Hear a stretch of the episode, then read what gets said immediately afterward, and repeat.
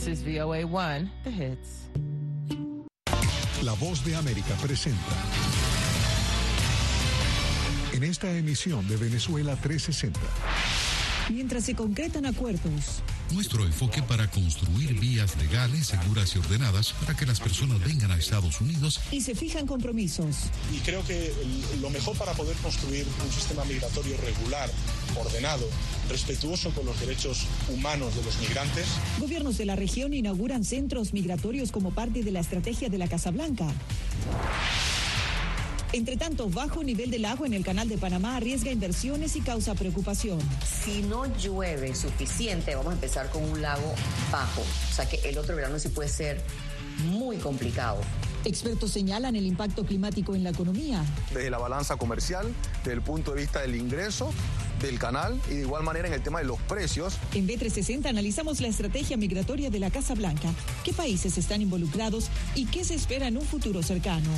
Además, el impacto del cambio climático en el canal de Panamá. Esto y más en Venezuela 360 a continuación.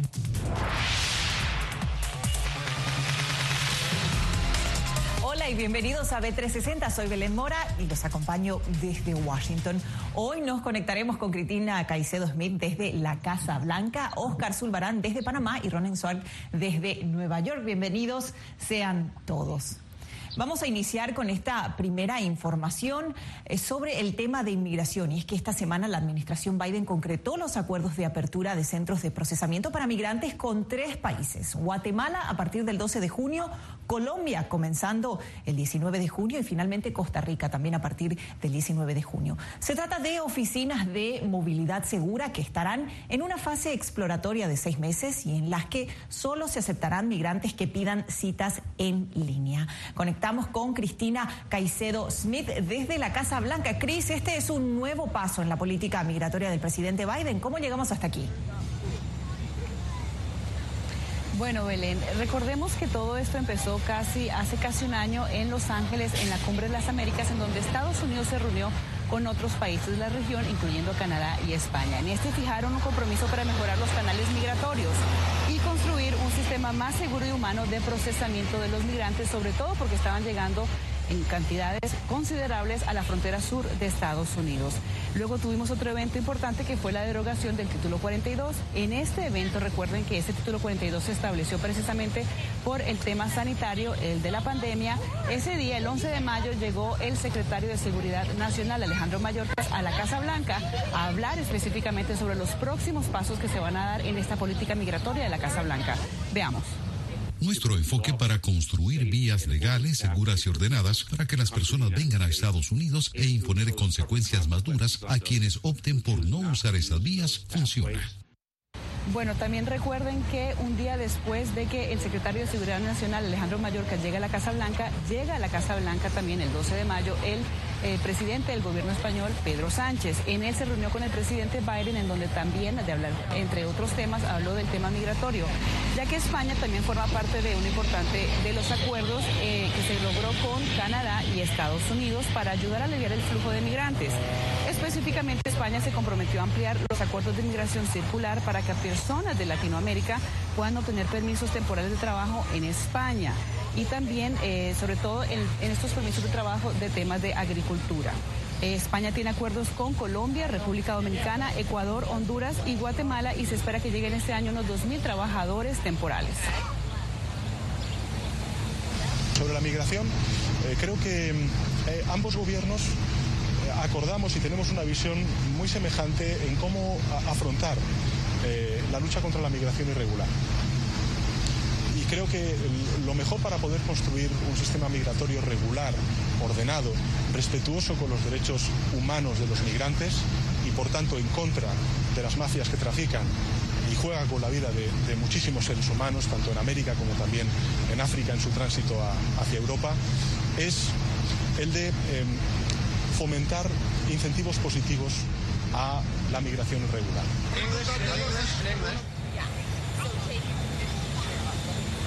Bueno, y precisamente en esos incentivos positivos, España también se eh, ha acordado la llegada de trabajadores con experiencia. Aproximadamente 3.700 personas llegaron en el 2022 de Colombia y de Centroamérica. Ahora, Cris, la apertura de estas oficinas de movilidad segura esta semana, ¿a quiénes beneficia?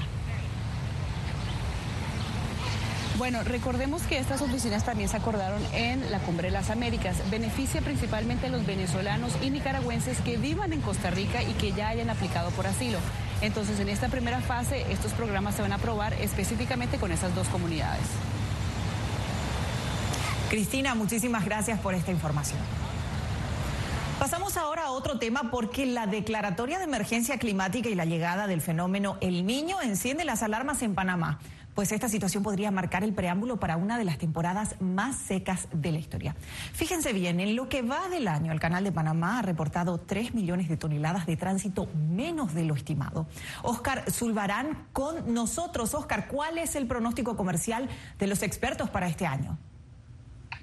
Hola Belén, sí, todo ese panorama del que has hablado genera eh, algunas interrogantes precisamente en las navieras y en los usuarios del canal eh, de Panamá ante las medidas de restricción en cuanto al tránsito y también a la cantidad de toneladas que transitan por el canal, tocará decidir cuál es el siguiente paso y esto evidentemente impacta eh, en el tema de los precios de la mercancía que por acá transita. Algunos expertos han dicho que lo que podría ocurrir es que desde Asia se transporte directamente mercancía hacia el oeste de los Estados Unidos o que ese transporte desde el este de los Estados Unidos vaya por el canal de Suez y llegue al este de los Estados Unidos. Sin embargo, eso, por ejemplo, significaría un impacto en la cantidad de días. Eh, en el canal de Panamá usualmente son 25 días que tarde ese traslado y hacerlo por el canal de Suez eh, significaría aumentarlo a unos 32 días, parte de la realidad que se está viviendo en este momento en el canal de, Panamá y que está siendo monitoreada por sus autoridades. Si bien es normal una disminución del tránsito de buques en el canal de Panamá durante la época de verano, el periodo seco se ha extendido este 2023, teniendo además en puertas el fenómeno climatológico El Niño, declarado por la Oficina Nacional de Administración Oceánica y Atmosférica de los Estados Unidos. Las consecuencias climáticas se manifiestan en toda la región. Lluvias en el sur del continente, pocas precipitaciones y altas temperaturas en Centroamérica hasta llegar al rango de sequía. Para el área de Centroamérica hasta Perú se manifiesta con disminución de las lluvias y en algunos lugares con fuertes eh, disminución de la precipitación, entrando inclusive hasta el rango de sequía. En Panamá nosotros no hablamos de sequía porque lo que nosotros tenemos es una disminución significativa en las precipitaciones. Cerca de esta represa del agua La Juela que alimenta de agua el canal de Panamá se observa el impacto de la larga temporada seca. El equipo de la vía transoceánica vigila permanentemente sus niveles y ya se han puesto en marcha medidas de ahorro de agua que incluyen la reutilización del recurso hídrico y un balance entre variación de la carga permitida a los buques y el número de tránsito diario de embarcaciones. En septiembre culmina el año fiscal del canal y hasta la fecha se han reportado 3 millones de toneladas menos según lo previsto. Si no llueve suficiente, vamos a empezar con un lago bajo. O sea que el otro verano sí puede ser muy complicado. Nosotros lo que vamos a hacer en esta, en esta época de lluvia vamos a seguir siendo muy conservadores y seguir con esas medidas de ahorro de agua que se ponen todos los veranos, vamos a seguir con ellas en el invierno. Según expertos, ante estos efectos del cambio climático, la posibilidad de un impacto económico tanto a lo interno como a lo externo está más que latente, sobre todo para los usuarios mayoritarios del canal de Panamá como son Estados Unidos, China, Chile y Japón. Desde la balanza comercial, desde el punto de vista del ingreso, del canal y de igual manera en el tema de los precios que pudiera repercutir en otros países también, ya considerando que la inflación o el nivel de precios a nivel internacional estaba alto y que se habían tomado medidas al respecto. Entonces creo que el tema de la inflación pudiera mantenerse o pudiera aumentar dependiendo de cuál va a ser el entorno internacional. Quizá proyectar ahora sea muy a priori o muy preliminar.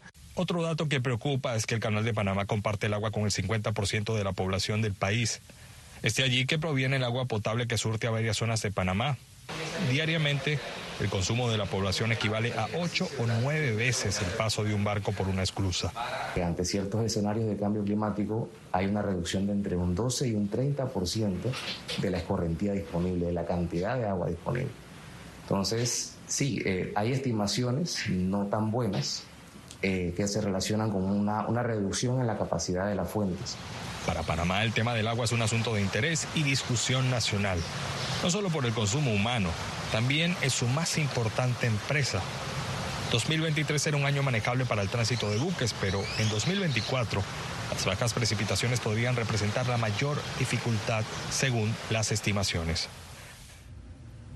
Oscar, ¿y qué medidas se prevén para mitigar la situación provocada por la sequía?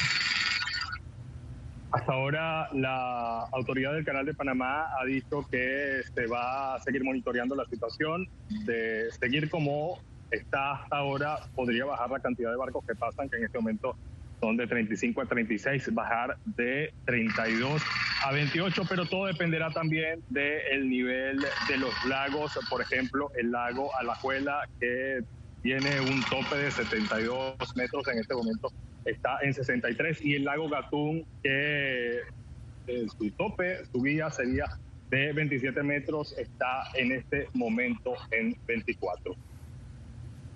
Oscar, muchísimas gracias por esta información. Nosotros hacemos una pausa, pero al regreso la industria de los servicios de limusina sufre un descenso notable. ¿A qué se debe? Pero antes, ¿qué tendremos, Ronen? de lo que sucede con el hambre en la ciudad de Nueva York. Una ciudad que es el centro del mundo, pero que también tiene una crisis alimentaria. No se vayan, ya volvemos. Fui detenido con acusaciones de traición a la patria y luego fui sentenciado y condenado a 13 años de prisión. Es una sensación totalmente inhumana, es una sensación como de estar muerto en vida realmente. ¿Qué sientes cuando tocas? Cuéntame. Pues me siento eh, contento, siento que puedo expresar mis emociones.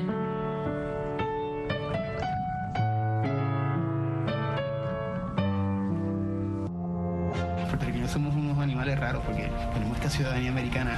Llegamos a Estados Unidos y nos damos cuenta que somos diferentes. Sí, tenemos un pasaporte americano, pero nuestra idiosincrasia no lo es. Si queremos hacer un mejor Puerto Rico, que es lo que buscamos nosotros, tenemos que ganarnos el respeto y la confianza de todos los sectores del país.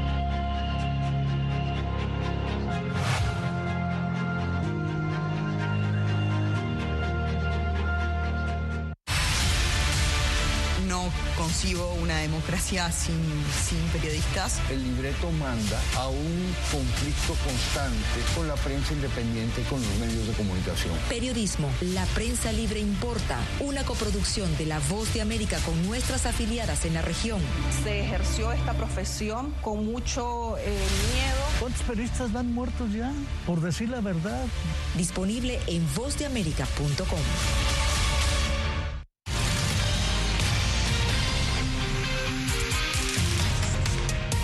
situación económica en Estados Unidos impacta a todos los bolsillos, particularmente en el momento de hacer las compras. Un reciente informe de la ciudad de Nueva York afirma que los hispanos son el colectivo que en este momento acude más a los bancos de alimentos para completar la comida del mes.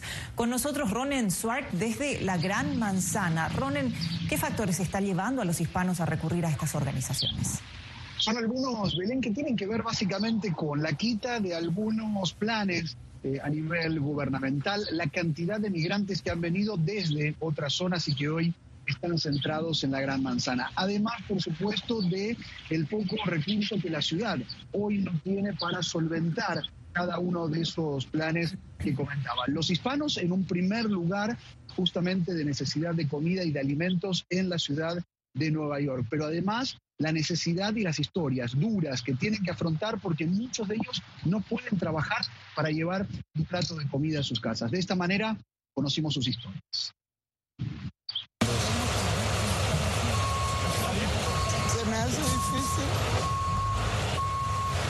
Con la voz quebrada, Pura Ortiz relata su odisea para conseguir alimentos. Si yo lo hubiese sabido, yo no hubiese venido. ¿no? Sí, porque la fe de Dios y la confianza de mi Señor me hizo llegar hasta aquí. Porque yo, son, yo soy una mujer de fe, yo creo en mi Dios migrante desde hace cinco meses y viviendo temporalmente en la casa de su hermana. Pura es un número más de la estadística de hispanos en Nueva York que semana a semana buscan comida en las más de 400 despensas o bancos de alimento que hay en la Gran Manzana. Lo que hemos encontrado en, el reporte es que las mujeres solteras latinas con niños que tienen bajos ingresos, hemos encontrado que la mayoría de ellos han sufrido lo que le dicen alimentar inseguridad o lo que le dicen food insecurity o tienen dificultades de mantener comida en la casa. Herminia Porte también hace su fila con frecuencia en alguna de estas despensas. Dice que el dinero sencillamente no le alcanza. Claro que uno viene porque necesita su comidita, porque siempre hay que necesario de uno tenerla. Un reciente análisis del Community Service de la ciudad da cuenta de un incremento significativo en hispanos que ven en los bancos de alimento el soporte mensual para tener comida en la mesa. De un 49% que se registraba en el 2020, pasó a un 72% en el 2023. Algo de lo que María Ochoa es muy consciente, pues también debe ingeniárselas para complementar la canasta alimentaria cada mes. ¿Cómo es esto? ¿Viene a pedir comida? ¿No alcanza? Cuéntame un poco por qué vienen a pedir comida. Por los nietos que tenemos muchas familias y no nos alcanza para la comida. de eso le pedimos. ¿Cuesta mucho hoy tener la comida mensual?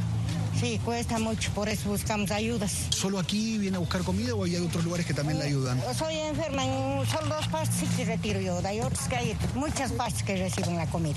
¿Qué es lo que más cuesta? Todo, todo, sube, sube, sube, sube las cosas, sí. Fuentes oficiales de la ciudad indican que los condados que más sufren de inseguridad alimentaria son el Bronx y Queens, lugares habitados en su mayoría por hispanos.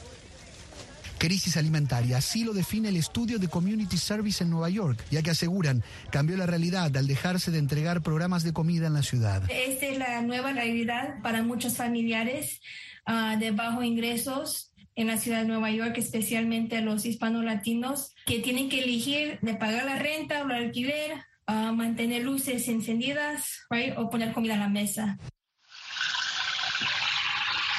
básicamente de tener un plato de comida. Hoy está pidiendo el Estado de la Ciudad de Nueva York 8 mil millones de dólares para poder solventar la situación social que se vive a causa de la cantidad de migrantes que han arribado. Por ahora, el Estado federal le ha dicho que eso no se los va a enviar. Habrá que ver cómo continúa, pero sí lo cierto, y según lo que dijo Community Service, hoy en la ciudad de Nueva York estamos pasando una crisis alimentaria en una de las ciudades más ricas y más caras de todo el mundo. Ronen, muchísimas gracias por esta información. Nosotros hacemos una nueva pausa y más adelante los diablos danzantes de Yare vuelven a salir en procesión. ¿En qué consiste esta tradición? Pero antes, lo que solía ser un símbolo de lujo y riqueza ahora se ha convertido en una opción poco frecuente. Ya les contamos.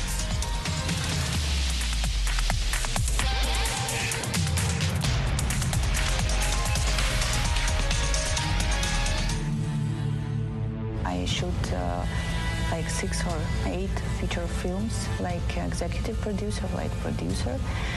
And uh, I work with uh, Netflix, with Bollywood, with Hollywood. And now I don't have anything. Ucranianos en las Américas. Renacer en Panamá. Una producción especial de La Voz de América. Disponible en todas nuestras plataformas. Fui detenido con acusaciones de traición a la patria y luego fui sentenciado y condenado a 13 años de prisión. Es una sensación totalmente inhumana, es una sensación como de estar muerto en vida realmente. ¿Qué sientes cuando tocas? Cuéntame. Pues me siento eh, contento, siento que puedo expresar mis emociones.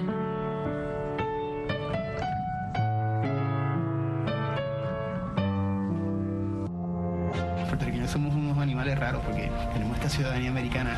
Llegamos a Estados Unidos y nos damos cuenta que somos diferentes. Sí, tenemos un pasaporte americano, pero nuestra idiosincrasia no lo es.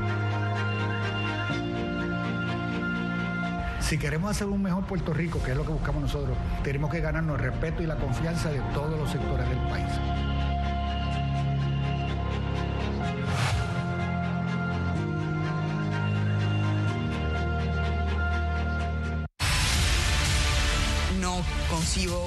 Democracia sin, sin periodistas. El libreto manda a un conflicto constante con la prensa independiente y con los medios de comunicación. Periodismo, la prensa libre importa, una coproducción de La Voz de América con nuestras afiliadas en la región. Se ejerció esta profesión con mucho eh, miedo. ¿Cuántos periodistas van muertos ya? Por decir la verdad. Disponible en vozdeamerica.com. twins are seven years old, and from the first day my parents arrived, they were like, grandparents, uh, why don't you stay here in Panama with us until the war is over? Ucranianos en las Américas, de regreso al frente de batalla. Una producción especial de...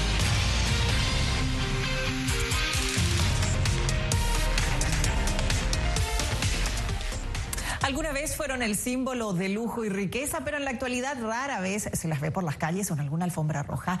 Las limusinas gozaban de gran popularidad en décadas pasadas, pero su uso está en declive. ¿A qué se debe este fenómeno? Catherine Rivera nos cuenta. Su popularidad era indiscutida. Los ricos y famosos lo convirtieron en un símbolo de lujo y riqueza entre los 80 y 90, desde celebridades, deportistas hasta políticos y millonarios. Pero la década de los 2000 trajo cambios a la industria y su popularidad se fue desvaneciendo, como explica este ejecutivo de una compañía internacional de renta de vehículos de lujo.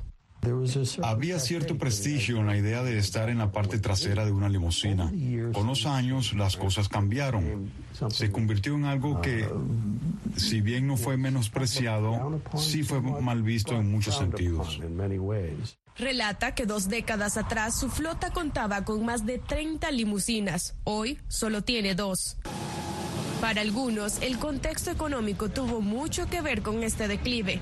Señalan que la crisis financiera de 2008 fue un punto de inflexión para el mercado. Le dábamos a la gente una categorización gratuita a una limusina y de repente nos decían que no podíamos enviar limusinas, que preferían cinco sedanes en lugar de una limusina larga solo porque estaba enviando un mensaje totalmente equivocado. Otro factor que explica este declive radica en que la nueva generación de millonarios ha optado por lo que los expertos denominan como el lujo silencioso, en contraste con la demostración de poder y estatus a través de la opulencia propia de décadas pasadas.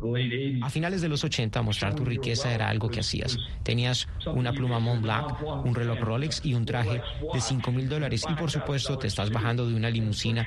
Ese era el estilo de vida que intentabas promover. Hoy día, las limusinas fueron reemplazadas por los vehículos utilitarios deportivos o todoterreno, mientras que para los viajes de negocios y las fiestas se suele optar por minibuses o minivanes.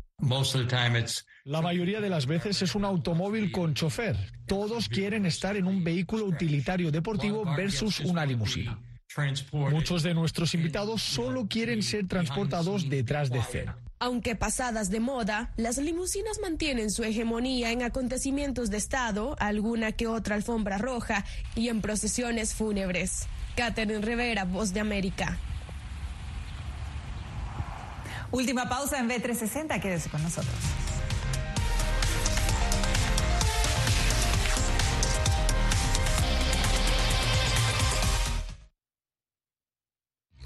Desde la capital de Estados Unidos y donde se producen las noticias que más te impactan.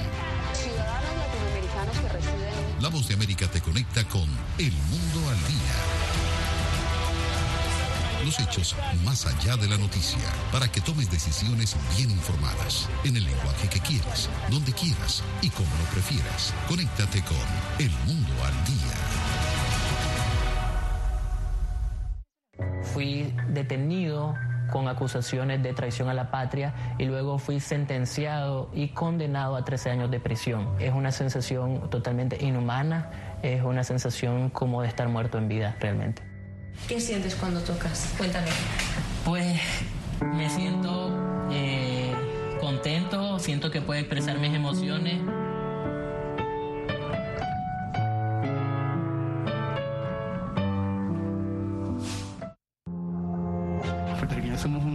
Raros porque tenemos esta ciudadanía americana. Llegamos a Estados Unidos y nos damos cuenta que somos diferentes. Sí, tenemos un pasaporte americano, pero nuestra idiosincrasia no lo es. Si queremos hacer un mejor Puerto Rico, que es lo que buscamos nosotros, tenemos que ganarnos el respeto y la confianza de todos los sectores del país.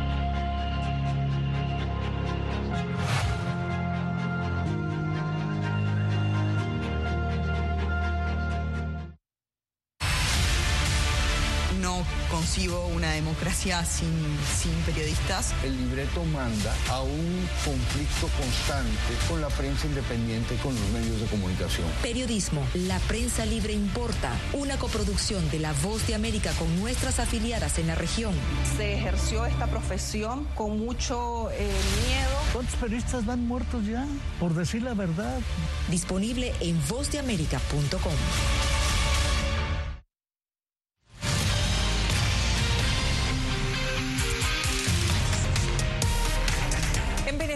una colorida festividad celebra el triunfo del bien sobre el mal en medio de bailes y plegarias. Se trata de los Diablos Danzantes de Yare, una fiesta religiosa declarada Patrimonio Cultural de la Humanidad que anualmente reúne a todo un pueblo alrededor de coloridos atuendos e impactantes máscaras que causan admiración y curiosidad. Adriana Núñez Rabascal nos cuenta los detalles de esta tradición que cumple casi tres siglos. Uno nace y lo lleva siempre en la sangre. Ser promesero no es cualquier cosa. Como cada celebración de Corpus Christi, Pedro Manuel tiene listo su atuendo para unirse a Los Diablos Danzantes de Yare, una fiesta religiosa de la localidad de Yare, en Venezuela, ubicada a una hora y media de Caracas. Pedro Manuel es promesero, término que se usa para referirse a quienes se han preparado para este ritual y forman parte de su promoción en el tiempo. El inicio de esta tradición tiene muchas versiones. Un padre que veía que los feligreses no llegaban a la iglesia y en ese entonces él salió y dijo, si los feligreses no vienen a la iglesia, que vengan los diablos.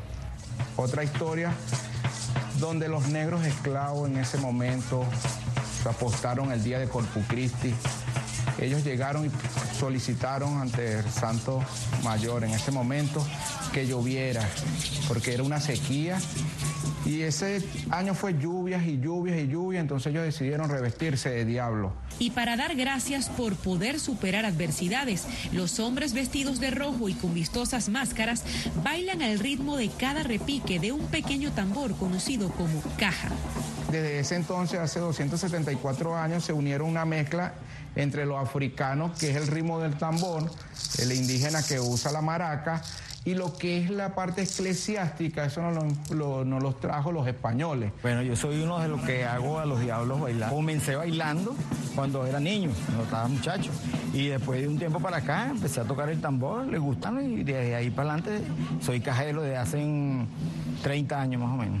Las mujeres también pueden ser promeseras, pero no deben bailar, aunque no hay una explicación para esta prohibición. Lo que sí debe tener claro cualquiera que quiera sumarse a la festividad es que ni se le ocurra interferir en la danza de los diablos, pues pueden recibir un latigazo como castigo. Es la representación de la lucha del bien contra el mal, de lo bueno contra lo malo, de lo blanco contra lo oscuro. ¿Y cómo se sabe que el mal se ha rendido y el bien ha triunfado? La señal es que las máscaras apuntan al suelo durante la coreografía. Alrededor de las máscaras hay un sinfín de curiosidades, comenzando porque son señal de jerarquía. Las que tienen dos cachos, como esta, corresponden a los más rasos de la cofradía, mientras que las que tienen cuatro cachos pertenecen a los capataces, es decir, los que están en lo más alto de ese escalafón. Se usa una diferente por año y la que queda en casa se puede vender por un muy alto valor. Mi familia tiene 60 años trabajando por la manifestación de los Diablos Danzantes de Yare. Es una de las familias que hizo del arte de, la- de hacer la elaboración de las máscaras un modo de vida. En su taller, las máscaras se vuelven objetos de colección y de exportación. Como todos artistas siempre están buscando la evolución, quién hace la mejor máscara, quién hace el modelo diferente. Entonces cuando se comenzó a trabajar esto, hablábamos de brujas, cochino y perro. Porque era la bruja, porque era la bruja que le salía lo de los espantos que salían en aquel tiempo, estamos en ciento y pico de años, ciento y algo de años, y el cochino y el perro porque era el acompañante de las familias en aquel entonces. Entonces, por eso ha ido evolucionando. Estamos hablando ahora de dragones, este, de cualquier tipo de lo que, la- de lo que el artista quiere. La tradición los acompaña hasta la tumba, porque cuando muere un promesero, el resto de la cofradía hace una caminata hasta el cementerio, al son de la caja que durante cada Corpus Christi hace bailar a toda esta región. Adriana Núñez Rabascal, Voz de América, Yare, Venezuela. Hasta aquí Venezuela 360. Gracias por acompañarnos. Como siempre puede encontrar estas y otras historias y seguir nuestra programación en www.vozdeamerica.com y en arroba Voz de América en todas nuestras redes sociales. Les informó Belén Mora. Hasta la próxima.